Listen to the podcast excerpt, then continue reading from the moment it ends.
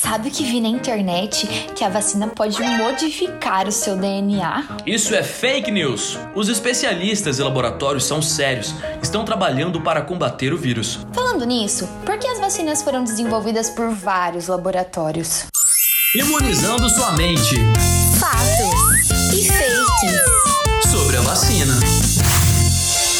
Olá, caro ouvinte! Você já deve ter se perguntado por que tantas vacinas estão sendo desenvolvidas para combater o coronavírus. Conversamos com a professora Sandra, que nos contou que a produção de vacinas é uma corrida contra o tempo, tentando evitar o surgimento de novas variantes do vírus. E que, para garantir a imunização da população, muitas vacinas serão necessárias produção em larga escala. Devemos considerar que estamos lidando com um vírus desconhecido, logo, diferentes tecnologias na hora de desenvolver as vacinas podem fazer a diferença. Importante dizer que as vacinas não estão competindo uma com as outras e ter vários especialistas trabalhando é mais um motivo para mantermos a esperança. Siga a gente no Instagram, arroba Dr. Capivara. Até a próxima com mais fatos ou fakes sobre vacinas com o Dr. Capivara, um programa do curso de medicina da Faceres.